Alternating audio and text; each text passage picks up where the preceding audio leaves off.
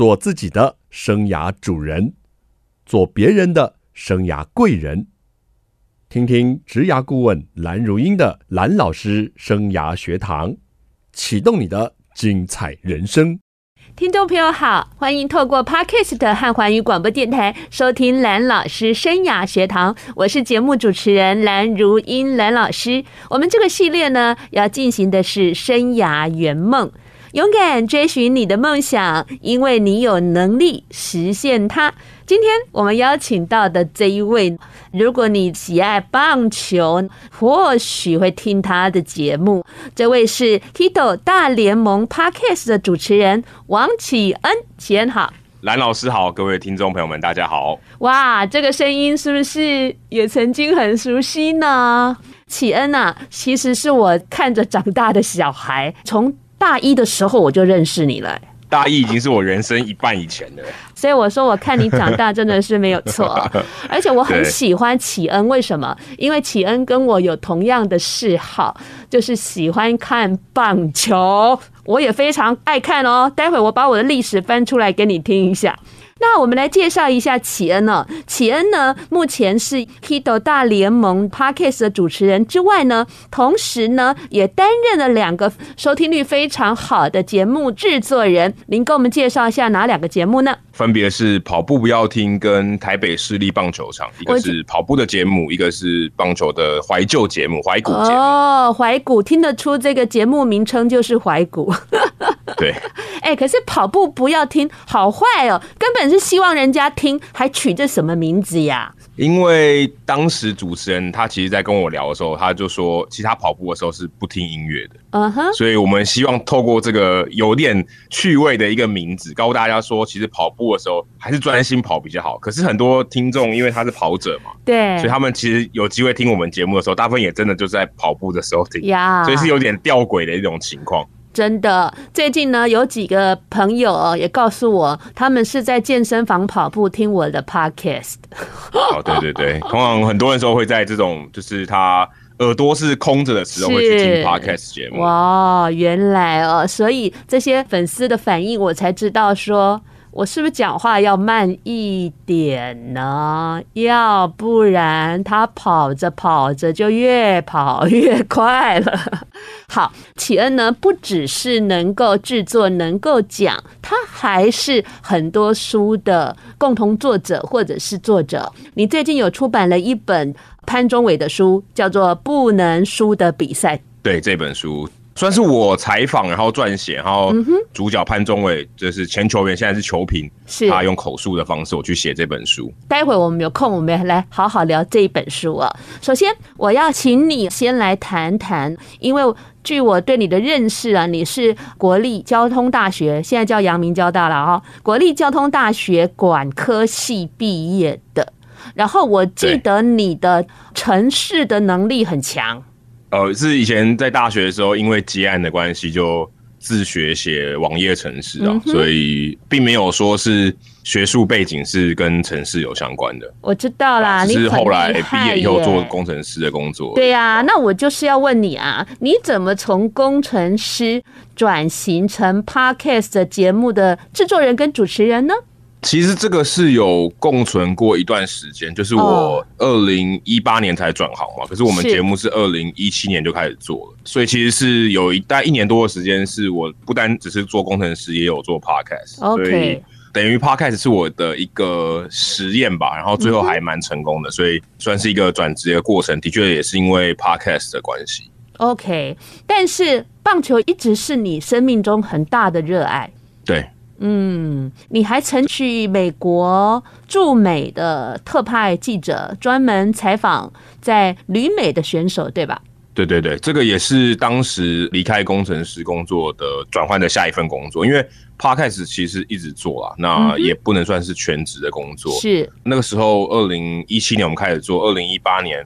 我那时候刚好有春训，就是正式比赛赛季前，算一个热身赛的这个活动。那可能如果没有看棒球的人，可能不知道春训什么，但就是比赛前会有大概一个月的时间，他们会做训练，会有一些热身赛，嗯哼，对对对，集训。那那个时候我就跟我的 partner，就是我现在另外一个主持人叫李炳生，叫 Jackie，他现在也是体育主播。是，当时我们就想说，哦，我们可以去美国采访，所以我们就跟一些线上的媒体合作，那我们去采访，他给我们记者证，然后其他的部分我们都是自理这样子，自费去采访。嗯哼，那那个时候刚好我们合作的媒体叫 TSNA，也是我后来的东家。嗯哼，那他觉得我们写的不错，那就来问我说有没有兴趣来当驻美记者。那时候他刚好想要换一个驻美记者。是，那我工程师的工作大概也做了十年左右，所以觉得可以是一个还不错的转行的机会。因为 觉得如果我没有接受这个机会的话，我可能以后一定会后悔了。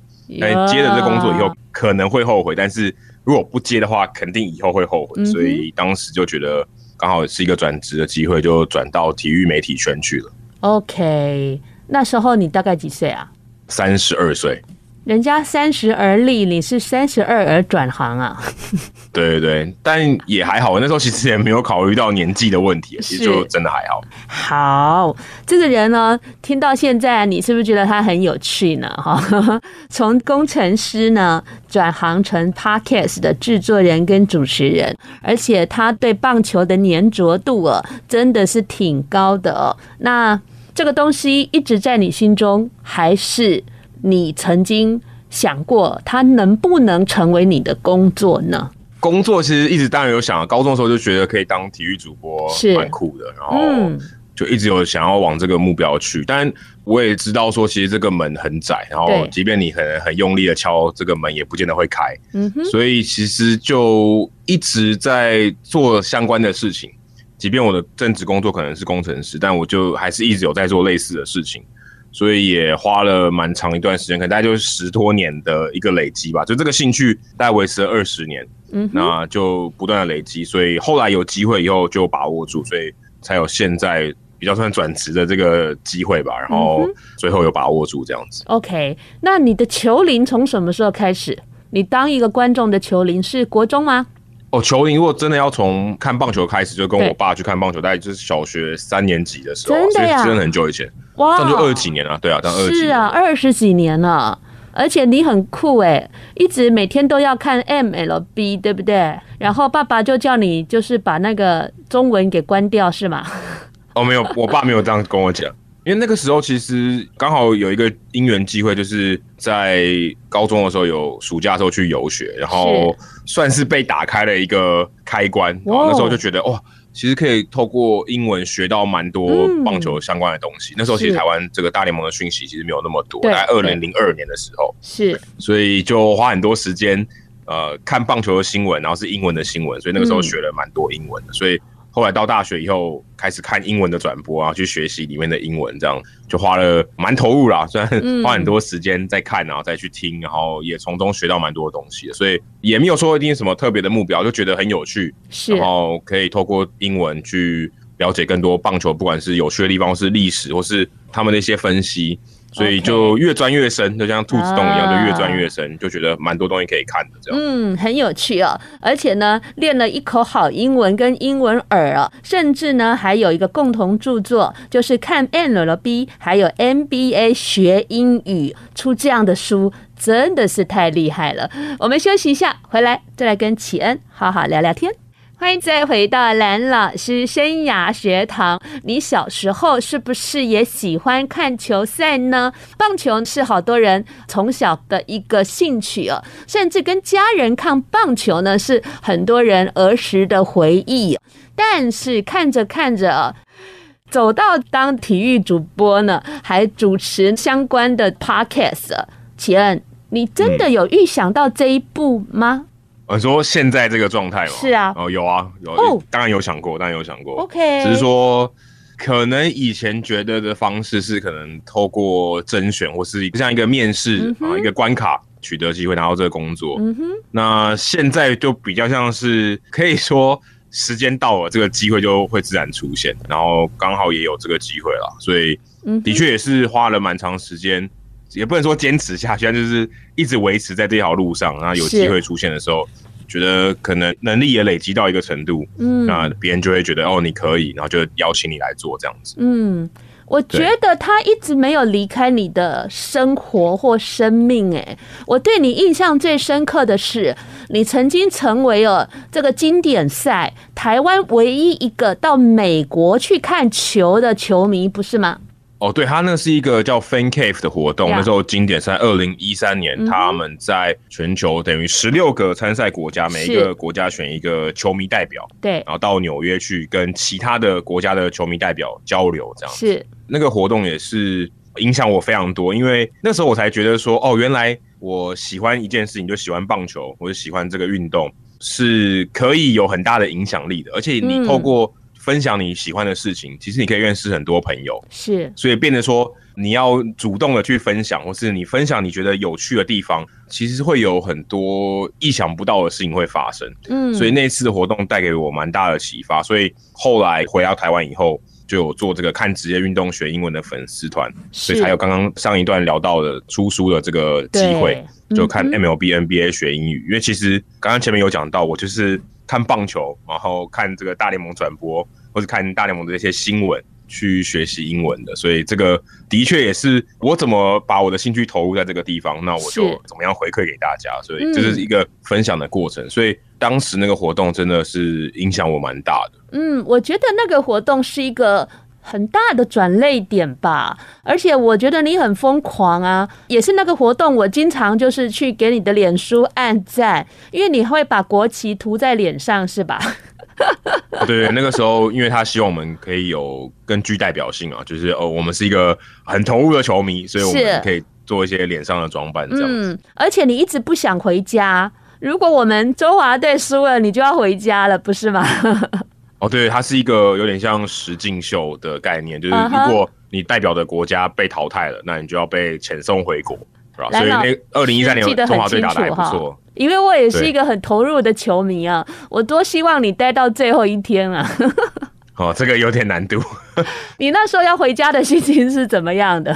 我已经记不得了，因为快十年前了。我.我只觉得当时真的是一个很梦幻的一个体验了，很梦幻，很热血。对对对，而且真的就是有被打开我的这个世界的感觉。以前可能就自己喜欢，对，然后可能认识一些朋友也喜欢，可是没有想要透过自己的喜欢，然后去分享给更多人，嗯、然后有希望透过我的兴趣。可以跟不同的人交流，可能是陌生的人交流，然后公开的去分享这些东西。嗯哼，当时真的是有一种被启发的感觉。嗯，很棒啊！这个经验也是我印象一直很深刻，纵使已经十年前的事情了。这样一路走来，嗯、你遇到过什么样的辛苦和困难呢？其实这个都是兴趣啊，所以我也不会觉得说真的有什么特别的困难。但你说，如果真的很想要当体育主播或做这份工作的话，的确，它并不是这么理所当然，或者说你想要去争取就一定争取得到的。那我觉得这个方面，当然我也有参加过两次，但那个比较像是新闻主播的甄选。是。后来其实我也蛮感谢呃 ESPN 跟 Fox，反正他们就前后的公司是拒绝我，因为他们后来就没有录取我嘛，所以我才会有后来哦，感觉好像自己讲越挫越勇，好像有点怪怪，但就是。哎、欸，如果这条路不通，没关系，反正我不影响，那我就继续做，也没有什么吃亏的地方。嗯、那只是没想到说做的越久，其实会有越来越多有趣的事情，因为你的累积啊，其实慢慢机会也会浮现，也不一定说一定要透过这种公开的管道。Yeah. 啊，其实你做了久以后，业界都会知道嘛。对，那你就会有机会得到可能这些工作的邀请或者什么的。所以是当时是没有了解到这件事情，所以也觉得是遭遇到一些困难，嗯、但后来事后看就觉得。好像你只要继续做，你做的够久，就像马拉松，如果人家都已经放弃了，你还继续在跑的话，那最后到达目标的人就是你啊。那很多人可能都中途就放弃了，嗯，啊，所以也不能说真的遭遇到太多的困难，但我觉得你只要继续的做，你觉得这件事情很有趣，而且从你的这些分享，那给你的回馈。你可以得到力量，或得到觉得哎、欸，我可以继续下去的这个动力的话，我觉得就可以持续的做下去。呀 Yeah.，那好事情自然就会发生了。嗯，说得好，因为这样的热爱哦，所以真的不觉得是困难跟是苦，而且你对于这样的事情，你一直在持续着，然后大家也越来越认识到你了，所以一路走来，好像也感觉上蛮顺的，对不对？如果这样回想起来。顺哦，我就觉得也不一定啦，而是说你当回头看，觉得好像还好，可是当下你就觉得，哎、欸，这个其实还蛮困难的，嗯、就是也不是说这个机会你想争取到就争取到，嗯、只是当时不了解而已，就是你不知道说，其实把眼光放远，然后长期的累积，其实是比较重要的。是，对，而且可能也是因为有这么长时间的累积，然后也都没有放弃，所以当我得到这些机会的时候。你不会觉得那么理所当然，你就觉得哦，是，这真的花了很多时间，而且你要相信你自己之前累积的这些东西都是有用的。好，当然还是会有一点冒牌者症候群，觉得哎、欸，我是不是真的足够做这份工作？嗯哼。但你会相信你这一段过程啊，这十多年来的这个累积是有它的用途的，也并不是说一朝一夕就可以被否定掉了。所以我觉得，Okay. 呃，当时可能还没有体会到这个观念吧。那年轻的时候的确也没有这样去想。不过事后看的话，其实觉得哎、欸，也比较感谢自己当时都没有放弃。OK。不过说真的，就是兴趣这种事情，就也没有什么好谈放不放弃嘛。对。你就是觉得有趣，想要挖得更深，那别人没有给你工作也没有关系啊，嗯、你就觉得这是有趣的东西。是。那你跟别人交流，那别人愿意跟你交流，他可以得到很多乐趣，其实就已经是一个很好的回馈了。对。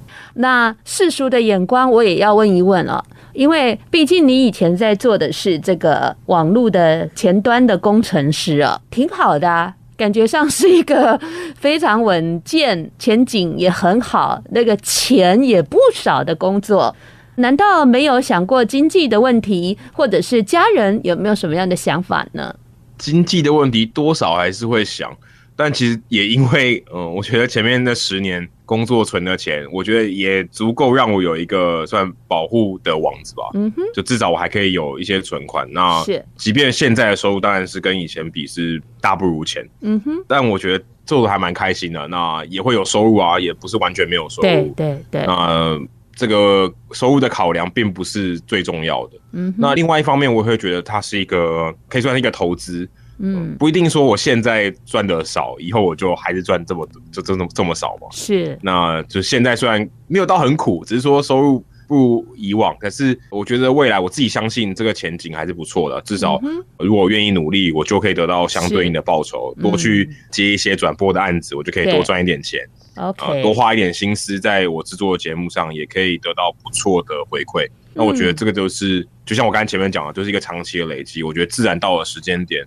它会有相对应的报酬或回馈的，所以我倒没有觉得这么急，或者说啊，我现在赚好少，我会不会想要放弃？我倒没有这样的念头，这样。但对，的确是在现实上是没有这么理想，但我觉得还可以接受了。好，非常的正向。蓝老师生涯学堂是每个礼拜二晚上七点在环宇广播电台 FM 九六点七跟听众朋友空中相见，在隔个礼拜二的早上七点，您上班的时候会听到节目的重播，还有在各大 Podcast 平台都有蓝老师生涯学堂节目的播出哦。欢迎听众朋友锁定你喜欢的收听方式，跟着蓝老师一起来学习。如果想知道节目访问什么大来宾，欢迎在脸书。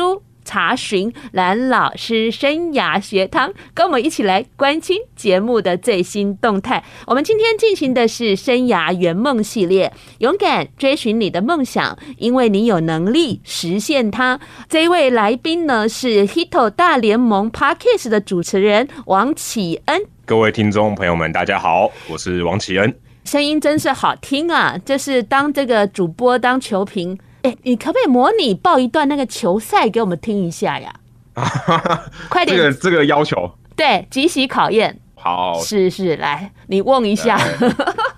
这时候潘宗伟，好，这球投出，打得很高很远，出去啦，这一球回不来啦。这是一发两分炮，潘宗伟击出了两分炮，逆转了整个比赛。哇，好开心哦！你知道吗？这个蓝老师阿姨，我小时候的梦想也是播棒球。哎，你有没有机会让我去客串一下？中文的可能有点难，但英文的话应该机会还蛮多。哎呀，你少来！我问你哦，你最早看的一个成棒赛事几年的时候？我不是说职棒哦，成棒。哎，业余的我还真的很少看，我很少看啊！哎呀，那这个业余的我可熟了，你知道吗？我最印象深刻的是一九八三年，你还没出生，对不对？对，我还没出生。一九八三年七月，那个第六届洲际杯的棒球赛，中华城棒队哦，以十三比一大胜古巴。你知道吗？我家被所有的球迷都围住了，因为我家在卖电视的。哦。然后我要回家挤不进去。那个时代电视可能没那么普及哦。呀，十三比一耶，真的是！而且我的偶像叫做庄胜雄，你应该知道啦。我知道，我知道，对啊，我知道。二国一庄的一庄。哎，我还有庄胜雄的签名照，哎。庄胜雄在那个时代真的非常疯，下次借你看一下，有签名照，有两张哦，一张穿球服的，哦、一张穿衬衫的。好好好，而且我还有庄胜雄的签名信哦，我是他的笔友，知道吗？我这么高级？哎，好了好了，讲很多哈，而且你有没有那个职棒元年的杂志？我有职棒元年的杂志，哎。我没有啊，职棒元年我才四岁而已。哎，好的好的，所以我们两个对接不起来，真是惨啊！哎，我为了访问你哈，我昨天呢、啊、还把我的那个棒球杂志都拿出来温习一下，找一下当年的那种感觉。哎，你可以听台北市立棒球场里面都有你刚刚想念的。哇，太好了！那时候棒球的主席叫做严孝章，你不知道？嗯，严孝章。嗯。跟那个张孝言名字刚好相反，我觉得好有趣哦。我还跟他写过建议书。严孝章，那是多久以前的事情？哦，太久了，民国七十一年的事吧。OK OK，好好好好。好了好了，刚刚以上呢是本人所做的一段台北市立棒球场的插播。好，启恩，刚刚我们讲哦，其实你非常热爱棒球这件事，从你在小时候就如此。那你现在走到这样以棒球专业来影响大家、来服务大家的一个工作，我想应该有很多收获和感动吧？蛮多的啊，像我刚才前面有提到，我们开始做 podcast 以后，其实也认识蛮多球迷，很热情，而且。大家也都有很类似的兴趣，或者说大家看球的不只看比赛，他们也会关心一些其他周边的话题。然后我觉得从中间，我们甚至可以说，因为棒球这个兴趣，其实我们更认识了这个世界。哦，不管是历史，不管是地理，不管是法律，是不管是设计、饮食，很多很多种族，各式各样的话题，不管是我们在《批斗大联盟》的节目里面会聊，那也因为这件事情慢慢去。对很多事情感到兴趣，然后也认识可以说各行各业的朋友，他们可能都喜欢棒球，是他们的出发点或他们的专长不一样。那我觉得这个就是一个还蛮棒的一个过程。那做另外两个节目也会因为这样认识蛮多，可能他们对，例如说像跑步，嗯，可能有这样对跑步有很多想法，甚至很执着，参加过很多比赛，有很多研究的人，可以从他们的这个访谈里面得到很多启发。那每一个人可能看待。马拉松的当然很多人是讲坚持嘛，可是很多人看待坚持这件事情是很不一样的，每个人的人生故事是很不一样。那透过做节目，其实就像蓝老师啊，访问很多人，其实可以从中获得蛮多的养分，蛮多的启发。对，而且这都是别人可以说很掏心掏肺的跟你去分享，那我觉得是一个很棒的一个过程。那台北市棒球场的话，就回忆到很多以前小时候我可能有听过的事件，可是我完全不知道到底。背后是怎么一回事？然后说，整个事情的来龙去脉是怎么样？那透过当时很多亲身参与的人，然后来还原这些事情，用他们口述的方式来还原，呃，也得到蛮多的收获，而且就很多听众的回馈，他们也都跟我们说，听这个节目好像让他们回到二十三十年前，很疗愈耶，我觉得。对，可能是高中生，或是大学生，或是刚出社会，他们听到这个节目，回想到那个事件。他们还回想到当年他们的自己，可能会回想到当年的时光，对，所以我觉得是很有趣的一件事情。可是，可能在很多人，例如说来宾，他可能就讲他当时的事情，可是他并不会有觉得他分享这件事情会有。这么大的启发，或是给别人很多的感动，所以这个是我觉得做这个节目的内容一个很特别的地方。嗯，就可能也许就像我现在可能在讲我自己的故事，可能我自己觉得就是这样，那我也讲过很多遍，可是别人听了可能会有很大不同的感受，不同的启发。可能哦，他从来没有这样想过，是他不认识我，那他通过这个访谈认识我。对，那我觉得这就是一个呃，我们在做节目，是我透过棒球开始做节目，然后得到很多。我之前可能就是单纯喜欢棒球，对，完全没有想过的一些收获，这样我觉得是很棒的。这个整个过程对我来讲，甚至也可以说蛮骄傲的，就是有把这件事情做出来，去影响一些人，然后甚至让很多人觉得哇，听到这样的内容，觉得。很感动，或是心中有一种满足感，嗯嗯、那我觉得就很棒了，让大家可以有一天很开心，其实就是功德无量。功德无量。刚刚我们前段有聊到，为了一个梦想，可能放弃了高薪的这个工程师啊，那就来做自己比较有兴趣的棒球相关的运动相关的节目。那世俗的眼光怎么看？其实我跟启恩的爸爸是几十年的老同事了。你爸爸为了你的这个。改变，感到很骄傲耶。哦，他经常夸奖你。我觉得这个爸爸好不简单呢。这个爸爸愿意这么支持孩子的想法，我觉得真的很棒。对，我爸妈是一直都蛮支持我做什么决定的。那他其实我出社会以后，他们也说真的就不太管我嘛，就是你想做什么，你觉得有兴趣你就去做。那如果你需要帮忙，我父母就会帮忙。但是说真的，他们也没有金钱上太多资源啊。到出社会以后，就自己靠自己赚钱，自己养自己。哎，他说他要买你的书啊，支持你。买我的书都被出版社赚走了，我拿到的很少了。说得好，我非常同意。对对啊，他们就是都很支持我，至少在心理上。觉得很支持我，这样我觉得就很够了。很支持，在朋友圈也说希望大家多支持我儿子的节目。哇，我看了真的非常的感动。欢迎听众朋友再回到蓝老师生涯学堂，能够主持广播节目，能够转播球赛，还能够采访旅美的球星，还能够出书，真是不简单。启恩，你在六月的时候出版了这一本新书，叫做《不能输的比赛》，在写潘宗伟的故事，对不对？对，但其实是潘宗伟，我们都叫他腊八哥啦。嗯，那是腊八哥他的一个自传，等于是他口述，嗯，然后我去把它整理，然后把它写成文字这样子。嗯，你跟我们谈谈呢，这本书从开始出书到出版这整个过程跟心得好吗？好。因为腊八哥他以前是球员嘛，以前是拉纽熊队的球员，好，在更早之前是第一金刚的。嗯，那很多人可能认识他是最近这几年。假设如果前面都没有看棒球，他是球评。球评对。那因为他二零一九年的时候，他罹患了急性白血病，也就是我们俗称的血癌。血癌。那他后来算康复啊，不能说完全康复，但他都经历过了最艰难的一段时刻，然后后来也回到了转播台。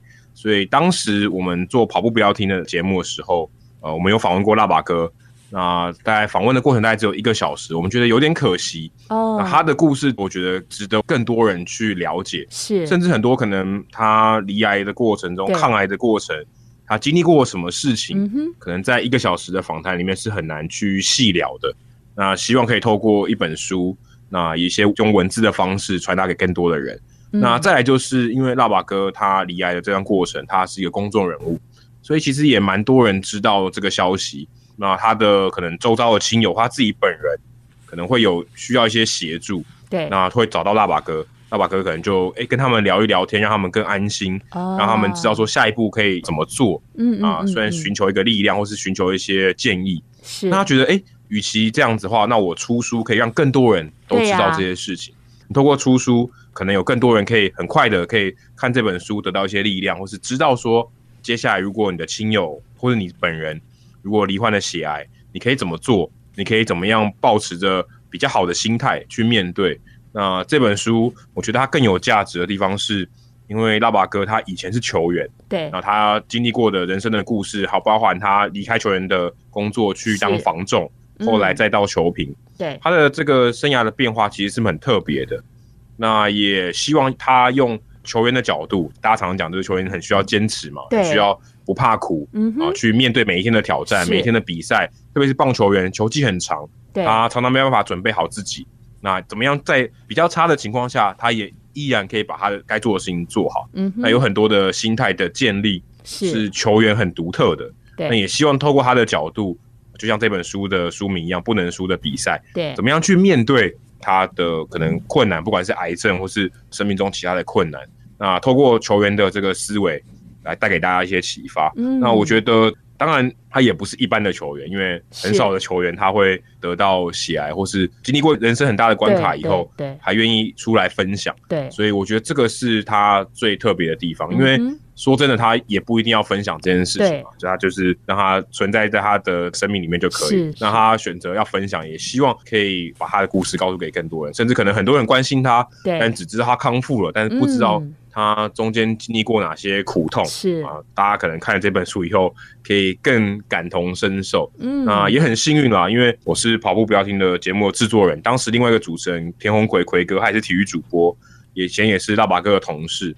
啊、呃，当时他就说：“哎、欸，这个 Adam 就是我王启恩，有没有兴趣来跟我一起写？”嗯，那后来因为奎哥他比较忙，所以他就脱离了这个访问跟写作的行列，所以变成后来是我一个人去采访，然后去写这本书。Okay, 那也很感谢大爸哥很信任我，愿意用他的这个角度来把他的故事用我的笔，然后把它来陈述出来，这样子。哎、嗯嗯欸，你写的很好啊，而且当中哦，看到他接受治疗那个。煎熬，而且曾经有一度啊，还发生一些不适应还是排斥啊。真的，对，如果没有写出来，根本就是说轻描淡写，他已经康复了。所以我觉得这本书啊，真的从一个球员论述到他这样离病的一个过程，我觉得是给很多人啊很正向的力量。当然，我们也希望，如果您也是在这个人生的旅途中遇到大的病痛之苦的人呢，也都可以更坚强的去面对它。那这样的一本书呢，你变成了一个作家了，可以这样说吗？啊，跟前面的书比较不一样哎、欸，因为前面的书 MLB 跟 NBA 是共同著作，对不对？那不完美的坠落呢？这本书是一个翻译的嘛，对不对？那这本书呢，你必须要把这个潘宗伟口述的东西，把它写成这个，哎，这一本书写下来也有八万到十万个字吧？呃，没有那么多，大概六万字，六万多字，很不简单哎。这个过程你也觉得是驾轻就熟吗？哦，没有，这个过程 其实也是蛮辛苦的。坦白说，我觉得是蛮辛苦的。嗯，我之前在分享的时候，我就说，其实这个写书的过程也蛮像辣爸哥面对到癌症抗癌的这段经历，因为他抗癌过程中他需要化疗嘛，需要化学治疗。对，那我要写这本书，我必须跟他找化疗。我要访问他，我要跟他找化疗。嗯哼。然后他的这个移植的过程是需要输血，要把他哥哥的干细胞输到他身体里面。对对对。那我再把这个过程中完成，我也需要输血。其实我是用打字的方式去输血。是。所以其实这段过程，因为我跟拉瓦哥其实真的认识没有很久，大概就五年的时间吧。因为我们做节目的关系，我才有办法接触到拉瓦哥，我们采访他。所以我参与他生命的过程，大概就这五年的事情。所以大概就是可能球评。到他离癌这段过程。是，那我们也没有到非常非常熟，在写这本书之前，对，那就花蛮多时间去了解他这一生的过程。嗯，那因为我跟他生命重叠的部分没有很长，所以很大一段时间就好像在地图上摸拼图一样，就像玩那个即时战略游戏一样。我一开始只有我在的起点是看得到，其他地方都是黑黑的一片。是，那我要去探索，然后去。把这些云雾给拨开，然后知道说他的这个全貌是怎么样子。因为我是要访问的人嘛，除非他今天一头拉骨把所有的东西全部讲出来。但其实这个进行的方式，比方是我一直采访他，是我希望透过我采访的这个对话，然后可能可以了解他更多。这样大概采访也有三十个小时吧，所以其实蛮久。